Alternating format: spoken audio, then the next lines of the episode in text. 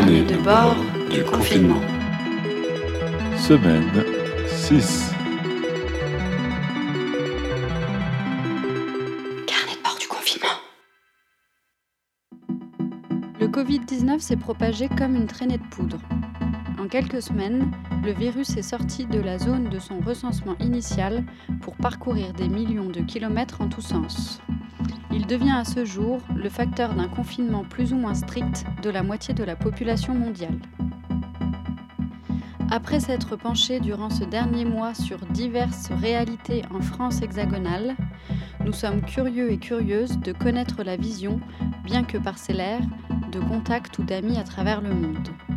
Car, fait exceptionnel, nous sommes dans une période où la majorité de la population mondiale a les yeux et l'esprit focalisés sur un même événement, les évolutions du coronavirus. Je m'appelle Marion, je suis euh, à la fois euh, militante à l'association du planning familial du Rhône et j'ai une autre casquette, c'est que en tant que salarié, je travaille dans une structure qui accompagne euh, les femmes victimes de violences, tout type de violence. Du coup, je peux avoir deux regards à la fois de ce qui peut se passer, de ce qu'on peut voir au niveau du planning, mais aussi dans la structure où je bosse. Au niveau du planning familial, ce qui a été décidé là dès le début un peu du confinement, euh, c'est d'essayer de maintenir euh, au maximum les permanences téléphoniques, de pouvoir répondre et surtout de travailler aussi euh, sur des orientations ou sur pouvoir prendre en charge des urgences un peu gynéco ou d'orienter vers des médecins, des sages-femmes avec lesquels on pouvait bosser pour que du coup il n'y ait pas de soucis pour les femmes pendant la période de confinement, mais aussi surtout de faire en sorte euh, qu'on puisse permettre au personnel de santé, notamment des hôpitaux, de pouvoir pas être submergé non plus et qu'on puisse aussi prendre nous notre part euh, du, du boulot et en tout cas que les femmes puissent y répondre.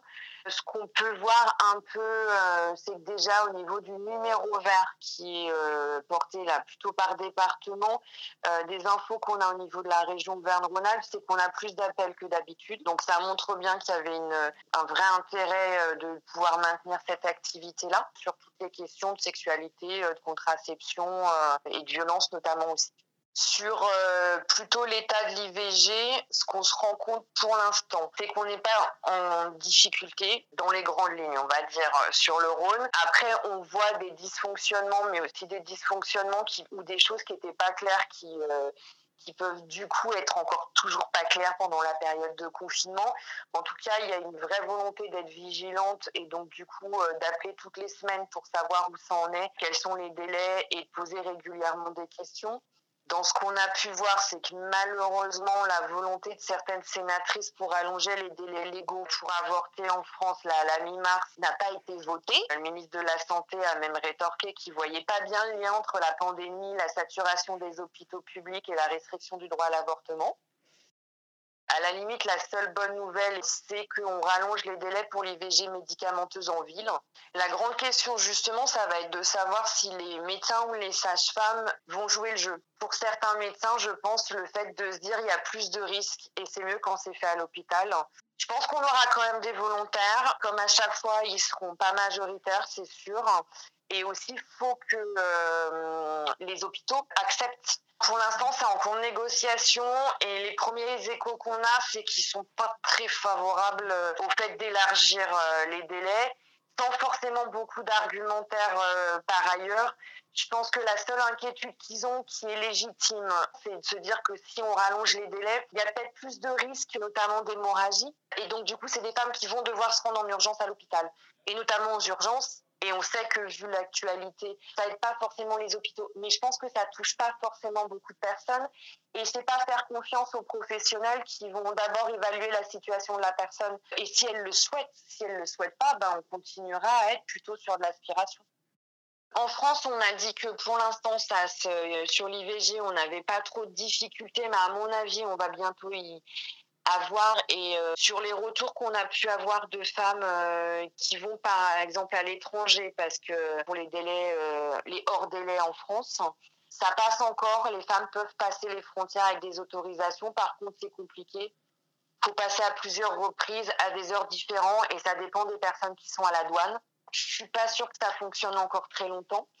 On s'aperçoit que la période de confinement est l'occasion des rétrogrades pour limiter euh, le droit à l'avortement. Aux États-Unis, il y a cinq États qui, en ont profité pour euh, supprimer l'IVG en disant que c'était pas des actes nécessaires et urgents, donc du coup, c'est pas la peine de le maintenir.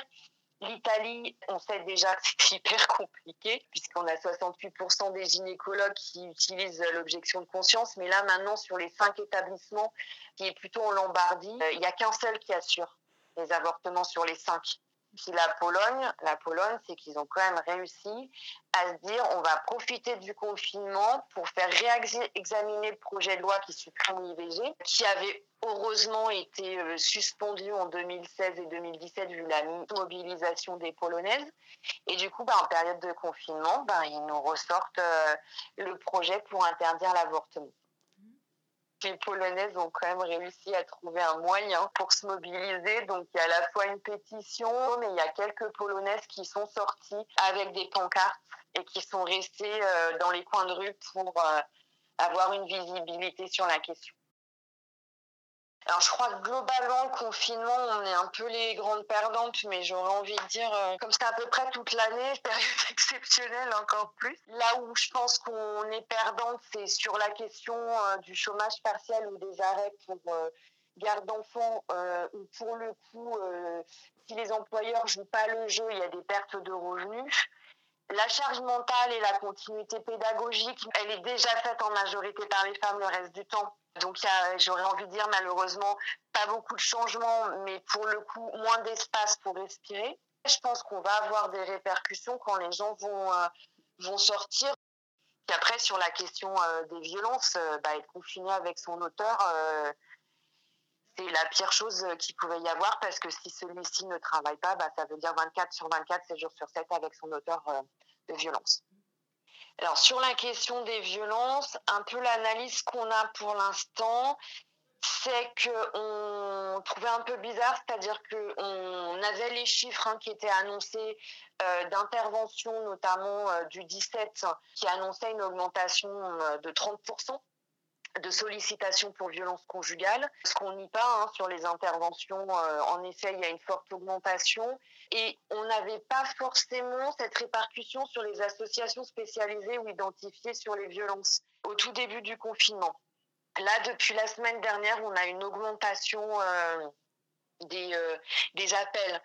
On a ouvert quand même un centre d'hébergement temporaire avec 60 places pour femmes victimes de violences, seules ou avec enfants, ce qui permet d'avoir des solutions un peu plus importantes en termes d'hébergement on sait que le gouvernement actuel est sur, euh, euh, sur énormément de, de com, avec des choses qui sont intéressantes, avec des trucs où moins de pertinence. Mais euh, par exemple, typiquement les choses sur la ce qui a été mis en place sur les pharmacies. Nous, on trouve ça hyper intéressant parce que du coup, ça permet que les femmes qui sont victimes de violences, qui peuvent pas appeler, de pouvoir aller en pharmacie, demander un téléphone, c'est super. Autant faut-il outiller les pharmaciens et les pharmaciennes qui, pour le coup, c'est pas le boulot d'accueillir des femmes victimes de violences et qu'il y a des femmes victimes qui vont pouvoir se pointer chez eux et chez elles, qui veulent pas qu'elles veulent pas qu'ils appellent les flics. Elles veulent simplement pouvoir appeler une structure ou se poser.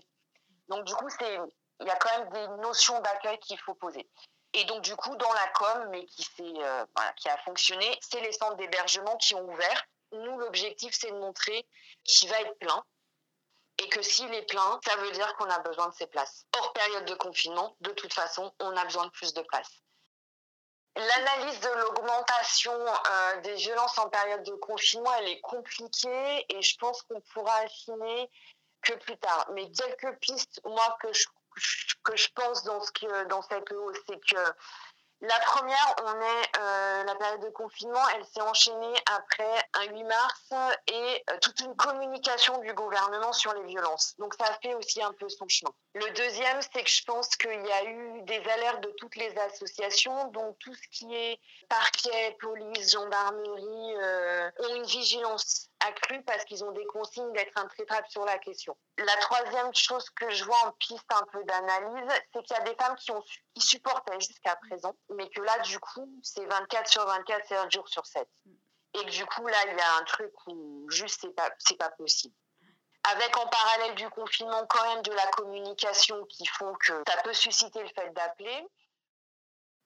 Et globalement, moi je trouve quand même hallucinant, c'est que j'ai regardé un peu les chiffres au niveau du monde. Concrètement, on a des hausses de partout, c'est-à-dire que tous les pays qui appliquent euh, le confinement et qui sont touchés par la pandémie sont touchés par l'augmentation des violences intrafamiliales et conjugales et que malheureusement sur les féminicides en France, euh, nous en sommes à 8 féminicides depuis le début du confinement. Après, ce qu'on se dit clairement dans les associations spécialisées, c'est que la grosse vague d'appels, de prise en charge, elle arrivera au moment du déconfinement. On a un groupe de jeunes femmes féministes qui se battent tous les jours pour euh, l'égalité des droits des femmes, pour euh, les phrases sexistes qu'on peut entendre tout le temps, surtout pendant ce confinement où euh, on entend beaucoup de choses sur le corps des femmes qui va être modifié, des femmes qui auront plus de poids, qui vont ressembler à rien, alors que on se bat tous les jours contre ça et encore plus pendant le confinement on se rend compte que pendant le confinement, il y a de plus en plus de femmes en détresse, de femmes qui euh, ben, subissent la violence de leur conjoint parce qu'elles sont confinées et qu'elles ne peuvent pas se rendre. Donc, du coup, elles ont toute la pression psychologique, la, violence aussi, physique. Et euh, on a aussi des femmes qui n'ont pas forcément beaucoup d'argent, qui ne peuvent pas se déplacer, même parce qu'elles sont malades ou parce qu'elles n'ont pas de moyens de locomotion. Et du coup, comme les transports sont arrêtés, elles ne peuvent pas aller faire de courses pour leur enfant. Donc, du coup, cette association-là récupère leur nom, leur prénom et leur livre les samedis des paniers repas. Il y a une cagnotte qui a été mise en place pour aider cette association-là à distribuer des paniers à ces femmes-là qui en ont besoin. Je m'appelle Mélodie, j'habite en Martinique, dans la commune du François. Je suis agent agent d'exploitation du service conteneur, donc je fais de la logistique. Moi, le confinement, ça change que ben, on reçoit de moins en moins de conteneurs parce que du coup, les sociétés en France ont stoppé leur activité. Donc, on reçoit essentiellement des conteneurs ben, de produits de première nécessité. Donc, tout ce qui est euh, alimentaire, on reçoit ça toujours heureusement. Et on reçoit surtout des conteneurs de médicaments, de matériel médical. Et euh, franchement, l'activité est en baisse en fait. Donc, ça fait que moi, je suis en télétravail. Tout ce qui est euh, gestion des clients et compagnie, ben, je viens parce que ben, j'ai le matériel pour, j'ai un téléphone professionnel et je ne suis pas obligée d'être à mon bureau en fait. Alors ces conteneurs arrivent souvent du Havre. Il y en a qui arrivent euh, des États-Unis aussi. On a des produits des États-Unis et puis bon de Guadeloupe parce que c'est tout près. Le coronavirus, pour tout vous dire, on l'a vu arriver quand on a découvert qu'il y avait des cas sur un bateau croisière et qu'on a découvert que finalement les gens, ils allaient descendre. De ce fait, à mon travail, donc du coup, on a anticipé parce qu'on s'est dit euh, que ça allait être compliqué de recevoir les conteneurs et on se posait plein de questions.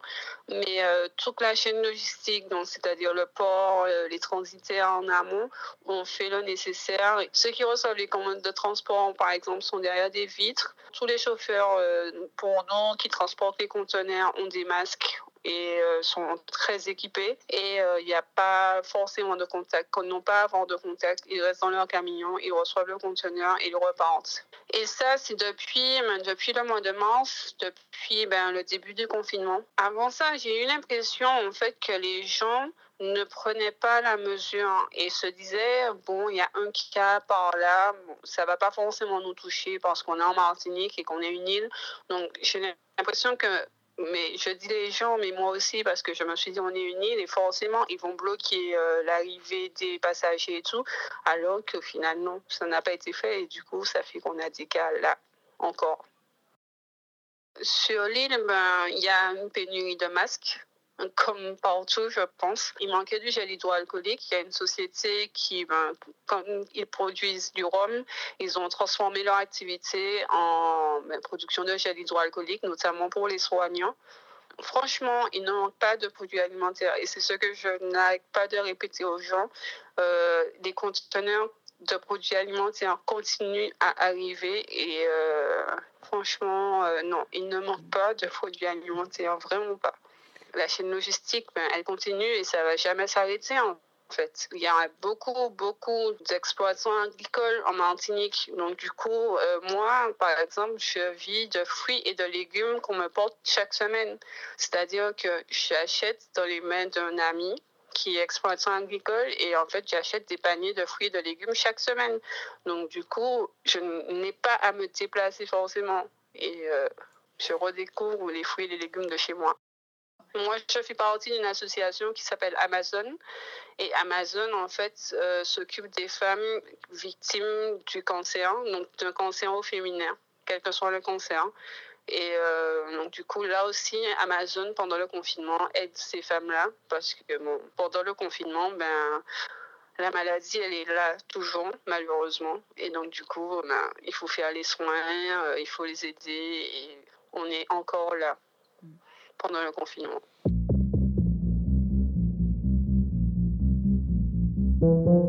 Nous sommes le Mercredi 22 avril 2020, 37e jour de confinement. La question est Est-ce que votre rapport à la nourriture a changé? Bah en effet, je passe pas mal de mon temps à grignoter et à manger. Ça m'occupe. comme à chaque fois que je passe beaucoup trop de temps chez moi, ben, je passe mon temps à grignoter, à boulotter. À tel point que j'ai même consacré une séance avec ma psy à parler de euh, la nourriture et de mon rapport à la nourriture. Non, je mange pas beaucoup plus ou pas beaucoup moins qu'avant.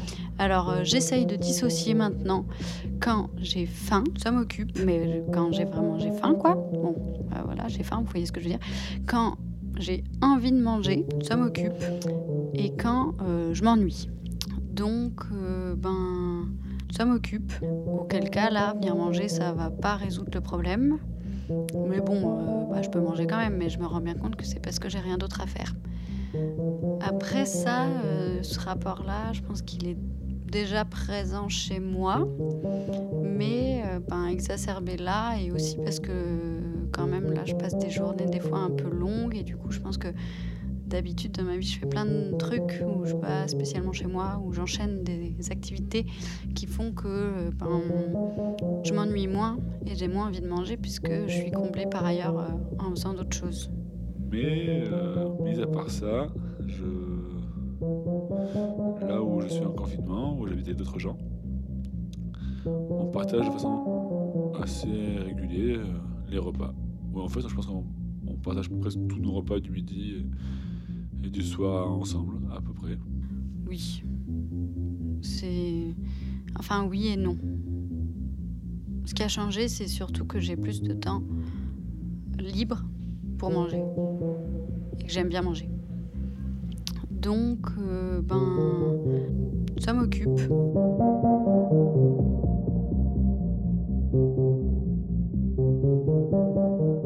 Je m'appelle Pierrot et je suis enseignant-chercheur contractuel en sociologie à l'Université des Antilles et plus spécifiquement dans ce qui s'appelle un Institut national supérieur du professorat et de l'éducation, qui est les anciens SP et avant on appelait ça l'IUFM.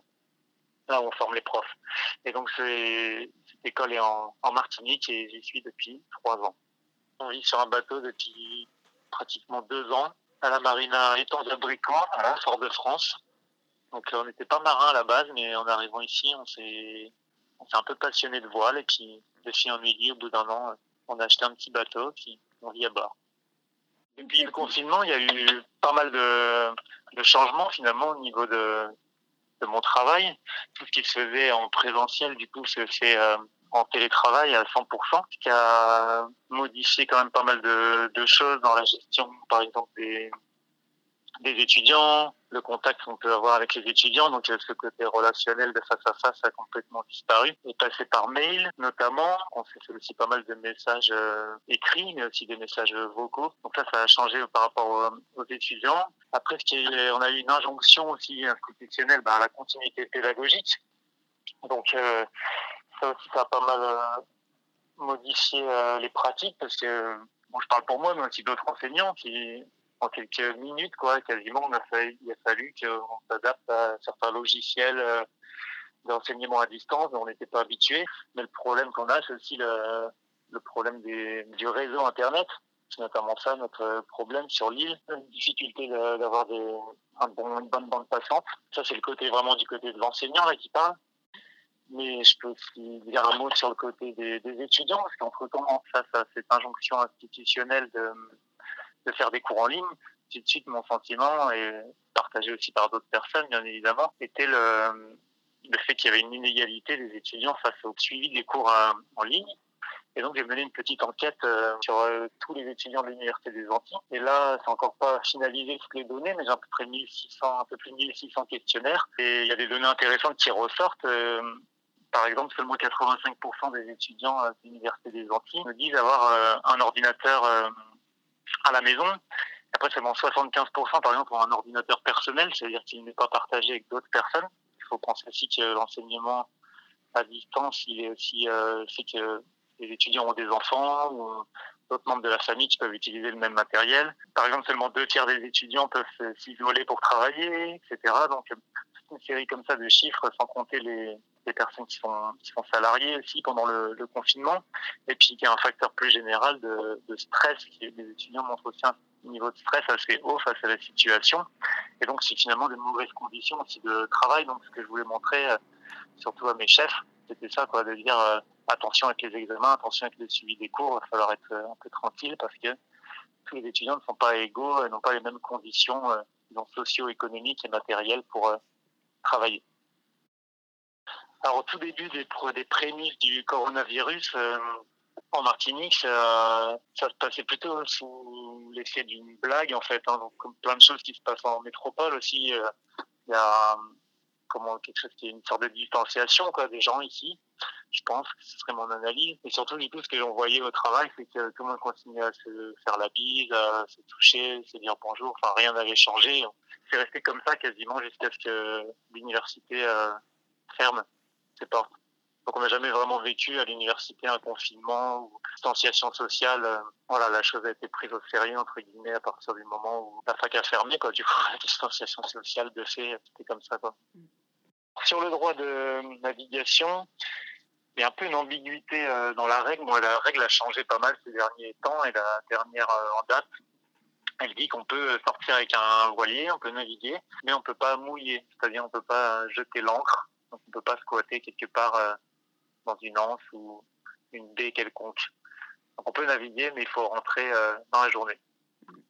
Sachant que là où on habite, en plus, le dernier bateau avant de sortir du port est un ancien gendarme à la retraite. Et apparemment, il y a quelques jours, il a dénoncé une personne qui était sortie avec son bateau et la personne s'est fait ramener par les gendarmes et ils ont précisé qu'il s'était fait balancer tu peux prendre euh, à jeter ton encre quelque part, tu prends une amende de 135 euros. Alors je disais juste avant que la règle est un peu ambiguë parce que tu peux pas mouiller sauf condition d'urgence. C'est-à-dire que tu pourrais jeter ton encre et si la police arrive, la gendarmerie maritime par exemple, tu pourrais dire bon, ma est malade ou alors j'ai une avarie. Tu mm. pourrais inventer une excuse qui potentiellement serait une excuse euh, véridique pour euh, pouvoir s'arrêter en mer quand euh, tu mouilles, tu peux pas euh, descendre euh, à terre a priori, sauf sous les mêmes conditions que si tu habites dans une maison. Donc avec l'attestation, la, tu peux pas traîner sur une plage, même si c'est une anse où il y a personne par exemple. Mais c'est un peu absurde dans un territoire où tout le monde vit au bord de l'eau, tu vois, ce confinement. Et le fait que tu le droit d'aller faire du sport, par exemple, que tu pas le droit d'aller te baigner, quelque chose d'assez absurde, je pense, pour les gens. Alors pour faire un petit point euh, local euh, sur l'épidémie, là déjà actuellement il y a à peu près 159, je pense, euh, si je dis pas de bêtises, 159 personnes infectées, très peu de personnes qui sont en réanimation, c'est de quelques-unes, des gens qui sont touchés, qui sont très vieux, entre 60 et 90 ans. Et sinon, pour revenir un peu sur quelque chose de, de l'historique du confinement, quand la Martinique était confinée, on avait trois cas, je dirais, entre trois, et puis bon, rapidement, c'est monté à une quinzaine. C'est vrai que comme c'est assez exponentiel, c'était vite dans les premiers jours. Mais alors, euh, suite, on était au confinement, alors que c'était le stade 1, d'après le gouvernement établi comme numéro de stade. Au début, on se disait que ça se justifiait pas. Bon, finalement, est-ce qu'on peut revoir cette euh, affirmation? On regarde l'épidémie un peu avancée, mais on voit qu'en Martinique, il y a très très peu de cas. Donc, comment est-ce qu'on peut dire que c'est le confinement qui a fait ça, ou c'est juste le fait que il y avait très peu de personnes infectées, puis comme plus personne n'est rentré dans l'île, finalement, on n'a pas de nouveaux cas. Après, ce qu'on pourrait aussi ajouter, c'est que comme c'est un territoire français, d'outre-mer, mais même un territoire français, il y a cette euh, ambiguïté toujours, quoi, de si en fait une règle qui s'applique en France ne s'applique pas dans un territoire d'outre-mer, c'est comment ça va être interprété par la population locale, quoi. Des fois, la règle ne fait vraiment pas de sens mais le fait de pas la mettre, ça aussi, ça donne aussi un sens euh, qui serait celui de, voilà, vous êtes mis à l'écart, du coup, vous n'avez pas besoin d'avoir le même type de confinement ou les mêmes règles que vous avez en France. Donc il y a toujours une ambiguïté en fait d'un côté hein, cette euh, capitale métropolitaine en France hexagonale à Paris qui a 7000 km, mais en même temps des gens qui sont ouais reliés par le, la citoyenneté. Et du coup, il y a quand même cette envie de voilà avoir les mêmes euh, les mêmes droits exactement effectivement, l'épidémie avance euh, très peu, quoi, parce que l'île a fermé, disons, ses frontières, quoi. Il n'y a plus de, transport aérien, il n'y a plus de transport maritime. Et donc, euh, finalement, oui, l'épidémie, là, pour moi, quoi, de mon point de vue, est quasiment euh, à l'arrêt. En tout cas, on voit les derniers chiffres qui ont été sortis par Santé publique France, en tout cas, font état d'un nombre de personnes infectées qui diminue très, très, très fortement, quoi. Alors aussi dans les supermarchés, quelque chose qu'on remarque, c'est le fait que certains produits, notamment dans les premiers jours, ont été vraiment euh, pris d'assaut. Notamment un peu comme on trouvait, je pense, en France hexagonale, hein, le papier toilette, euh, les pâtes, le riz, la farine, euh, tout comme ça. Après, bah, ces derniers temps, voilà, certains rayons peuvent être complètement vides, notamment les boîtes de conserve. Ça dépend aussi des magasins, des rapprovisionnements. Mais après, c'est quelque chose qu'on est aussi habitué hein, sur l'île, parce que quand il y a une grève en France, on la ressent assez fortement ici, le fait que les containers arrivent euh, au goutte à goutte. Donc ça peut arriver facilement pendant une semaine et tout un rayon entier où il n'y a pas un seul produit frais. Voilà, il y a quand même une pénurie assez importante. Euh, il arrive aussi pendant la saison euh, cyclonique. On retrouve un peu ce même effet en fait des populations qui se ruent un peu dans les supermarchés pour faire des réserves quoi, dû à l'incertitude du climat. Donc voilà, il y a une pénurie, mais c'est quelque chose qui est assez courant en fait si on voulait parler d'une pénurie là qui nous touche personnellement, par exemple, c'est la pénurie de gaz. Donc sur toute l'île, euh, il n'y a plus de gaz apparemment. Ça va revenir la semaine prochaine. Donc je parle du gaz euh, en bouteille. Donc je pense qu'il y a eu aussi cette panique un peu de soit tout le monde s'est mis à faire un barbecue, soit il y a plutôt euh, les gens se sont dit peut-être qu'on stocke un peu parce qu'on ne sait pas quand est-ce qu'on aura du gaz prochainement. C'est plutôt la deuxième solution, je pense.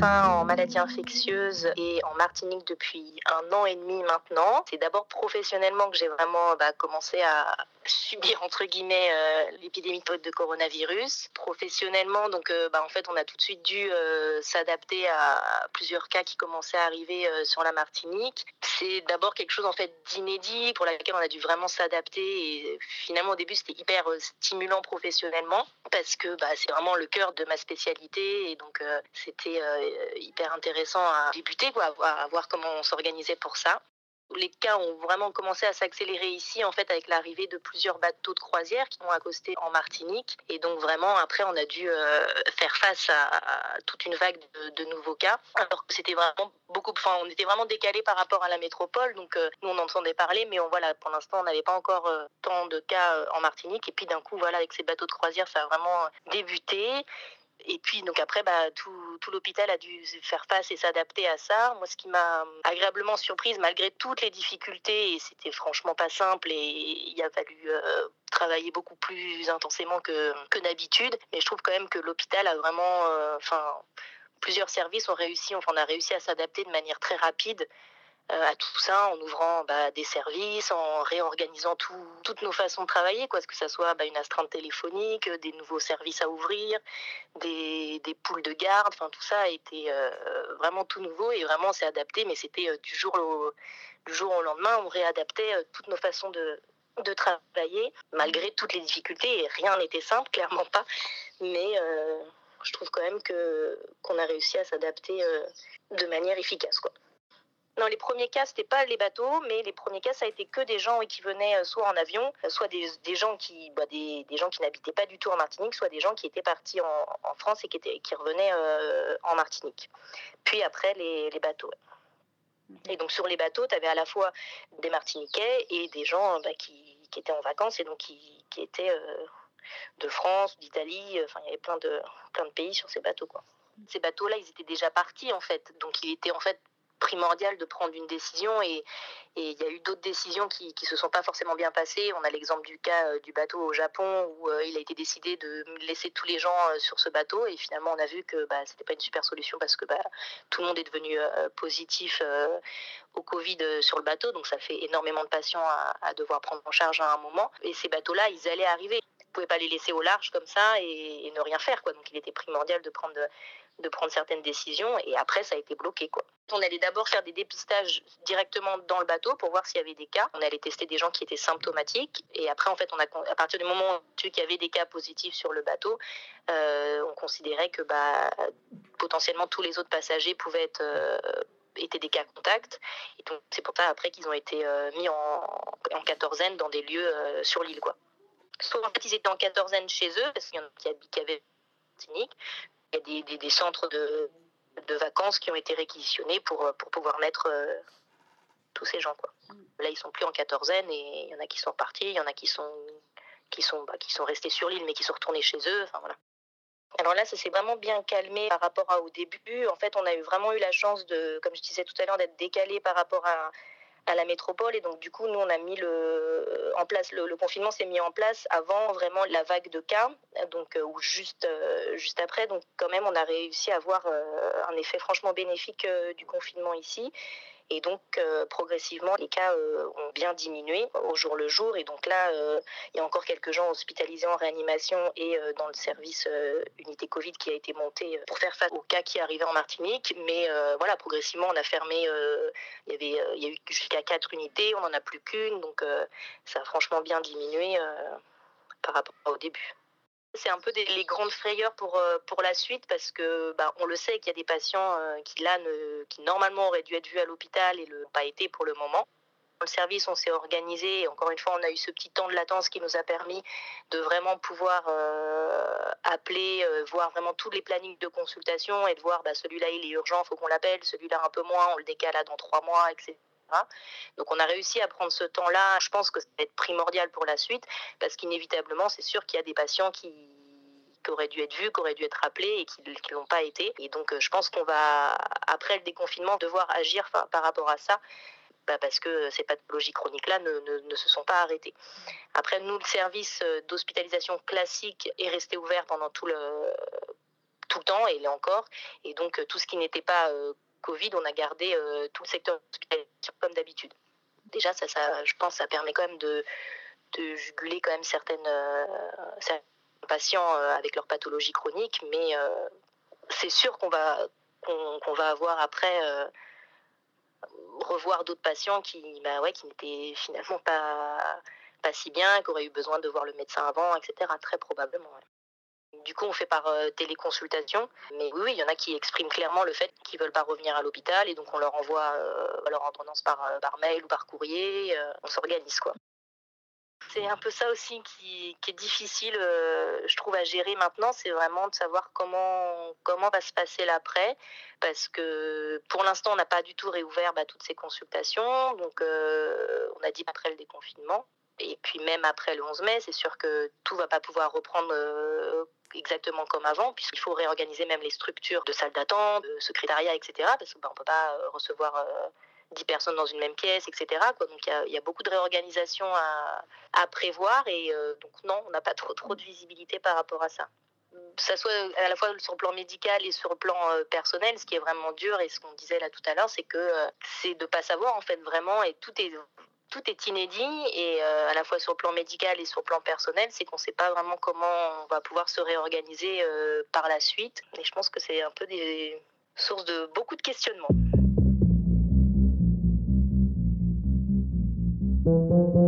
Nous sommes le 25 avril 2020.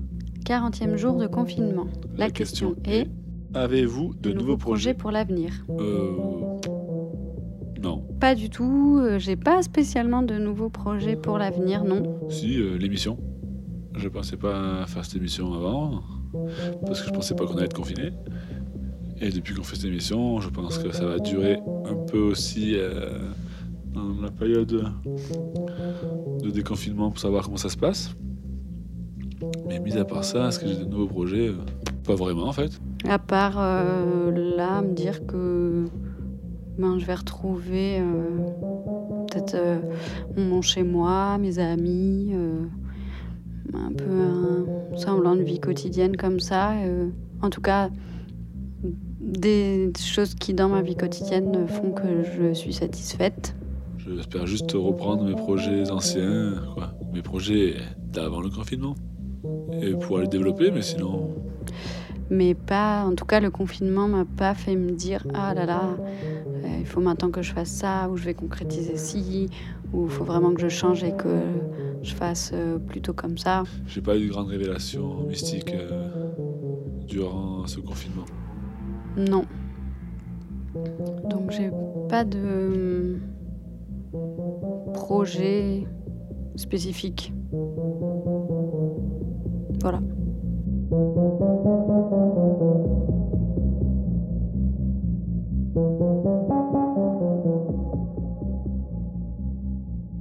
Compliqué à vivre parce que c'est, pour moi, c'est une des valeurs vraies de ces territoires-là, c'est ce rapport à la liberté et à la nature.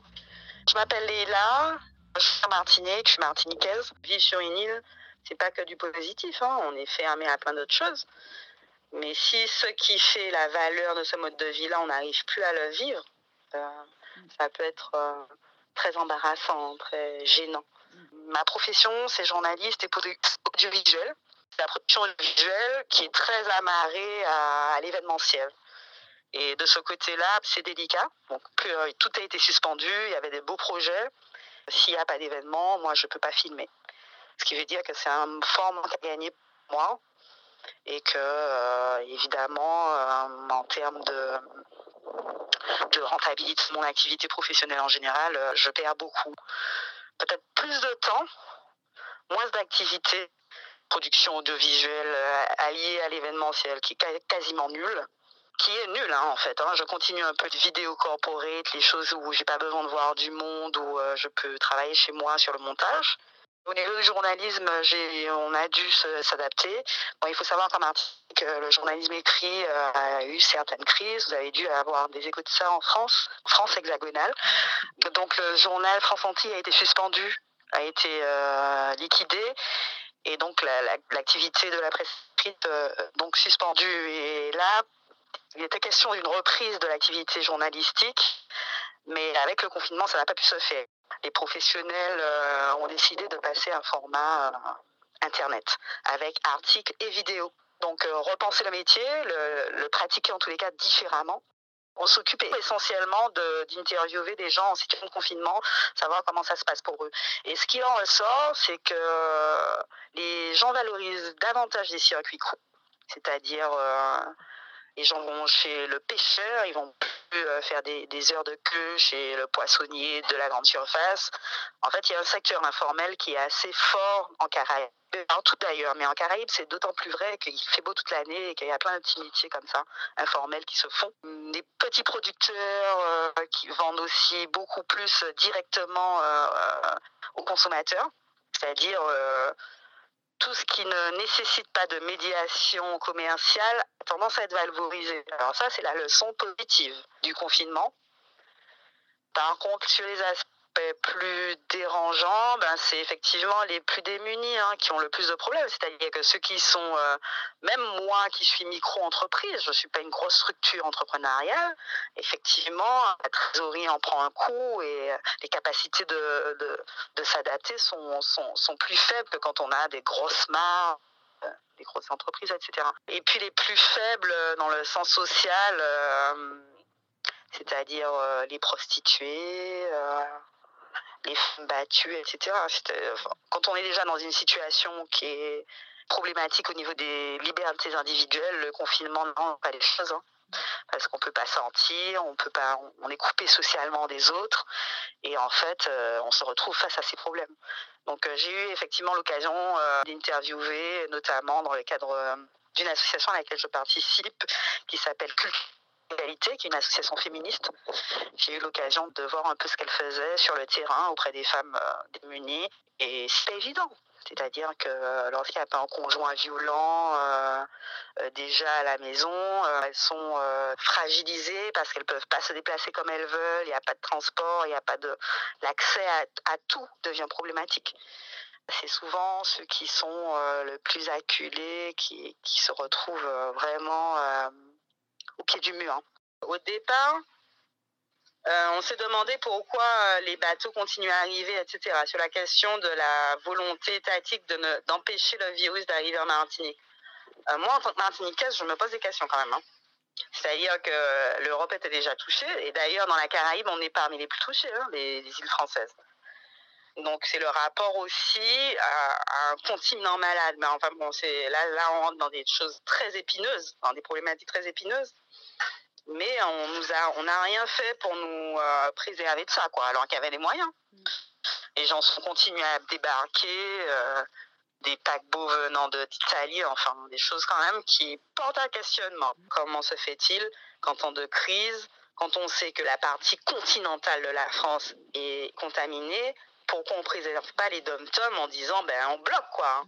Quelque part, on a le sentiment nous là-bas qu'on s'en fiche des dom-toms. Le problème de la Martinique, c'est qu'il n'y a pas la continuité territoriale.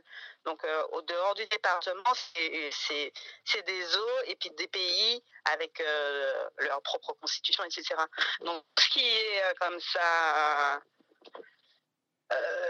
comment dire, plombant, qui est tout ce, tout ce qu'on ne peut pas résoudre sur le territoire pour les raisons de confinement, on n'a pas tellement d'autres échappatoires, en fait. On n'a pas de possibilité d'aller à côté ou. ou aussi facilement que, Français hexagonal qui peut traverser les frontières et qui est européen, etc. Donc euh, on n'a pas cette possibilité. Mais ça c'est vrai pour tout, hein, mais même aussi pour, euh, pour l'approvisionnement. Hein. Prêt a, été multiplié, les produits sont plus chers. Qu'est-ce qu'on peut faire? On n'a pas trop le choix. Et c'est pour ça que des gens comme moi se remettent à jardiner, etc. Parce qu'on est coincé en fait. On a les yeux tournés vers la France et euh, on n'a pas tellement de, de plan B en fait. Hein. On a cette sensation d'être fliqué, mais je pense pas que ce soit propre à Lille, puisque bon, les histoires d'attestation de sortie, tout ça, c'est quand même euh, assez. Ça fait penser à un état de contrôle, en fait. Un état répressif et de contrôle. Mais euh, en Martinique, j'ai l'impression que quand même, ils sont plus tolérants. C'est vrai que les contrôles, j'en ai eu depuis le début du confinement, j'en ai eu qu'un seul. Et or, je fais quand même des allers-retours. Donc on peut pas dire que qu'on soit contrôlé à tous les coins de rue. Mais quand même, sur les plages, il y a des gens verbalisés, même sur l'eau, des gens qui naviguent, enfin. Euh, les Antilles, c'est quand même des terres de, de, liberté, quoi, par rapport au climat, par rapport à la façon dont le pays est, fait. Et euh, on en souffre beaucoup, quoi. Moi, j'ai l'habitude de beaucoup marcher, de, il fait beau toute l'année. Et là, on n'a pas le droit ni d'aller en forêt, ni d'aller en mer. Moi, je pense que dans le mal-être psychologique qu'on va constater hein, à l'issue de ça, il y a beaucoup euh, qui est dû à ça, à cette espèce de, matraquage médiatique autour de la maladie, et puis les annonces qu'on a et puis qui sont vides à chaque fois. Euh, quand même, c'est compliqué de pouvoir euh, se projeter et puis se dire bon ben on en est où et qu'est-ce qu'on fait? Parce qu'en fait, on est maintenu dans une dans une posture attentiste et c'est pas facile hein, de de trouver les moyens en soi pour, euh, aller plus loin. Ceux qui ne sont pas concernés directement par le Covid-19 ne peuvent pas aller euh, voir les soignants en fait. Ça, c'est une des conséquences. Et elle disait qu'effectivement, qu'elle voit moins de monde, euh, et puis il n'y a plus l'école fermée, donc les, les, possibilités pour les jeunes femmes qui se retrouveraient dans une situation à se demander est-ce qu'elles peuvent avorter parce qu'elles se trouvent enceintes, apparemment, elles ne vont plus, puisque effectivement, il n'y a plus euh, l'infirmière du collège ou euh, tous ces moyens comme ça, sociologiques, j'ai envie de dire, qui rendent accessible euh, l'exposition du problème, la résolution du problème, eh ben, comme on est confiné, ces gens n'ont plus accès à ça. C'était une gynécologue qui disait attention, on aura des problèmes, il y aura des retours de bâton.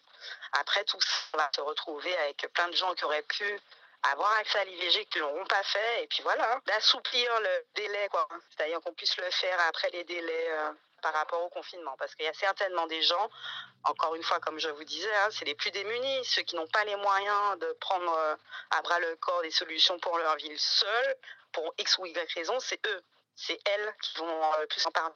Tiens. Au niveau philosophique, je trouve ça intéressant comme épreuve parce qu'on est la génération SIDA, on est né en plein, en plein dans les années SIDA. Du coup, c'est vrai que c'est le rapport à l'autre qui est changé et que là, c'est encore pire. Au moins, le sida, c'était la pénétration, l'acte sexuel, mais là, on ne peut pas se toucher, on ne peut même pas avoir accès à l'expressivité de l'autre puisqu'on est masqué. Et euh, moi, je pense que ça peut effectivement euh, exacerber des comportements de méfiance, de méfiance d'une part, mais aussi d'inconnu de l'autre, et aussi euh, d'individualisme forcené quoi on se resserre sur son micro foyer même dans la famille on nous conseille même de ne pas être trop collé quoi cette distanciation sociale là c'est preuve euh, euh, dans le rapport à l'autre et en même temps si le mec s'en sent est-ce que je cours le prendre? C'est mmh. passé à pas hein et en même temps on a besoin de pouvoir euh, être sûr que les échanges interpersonnels ne nous mettent pas en danger. Donc il y a une vraie problématique éthique hein, derrière. Hein.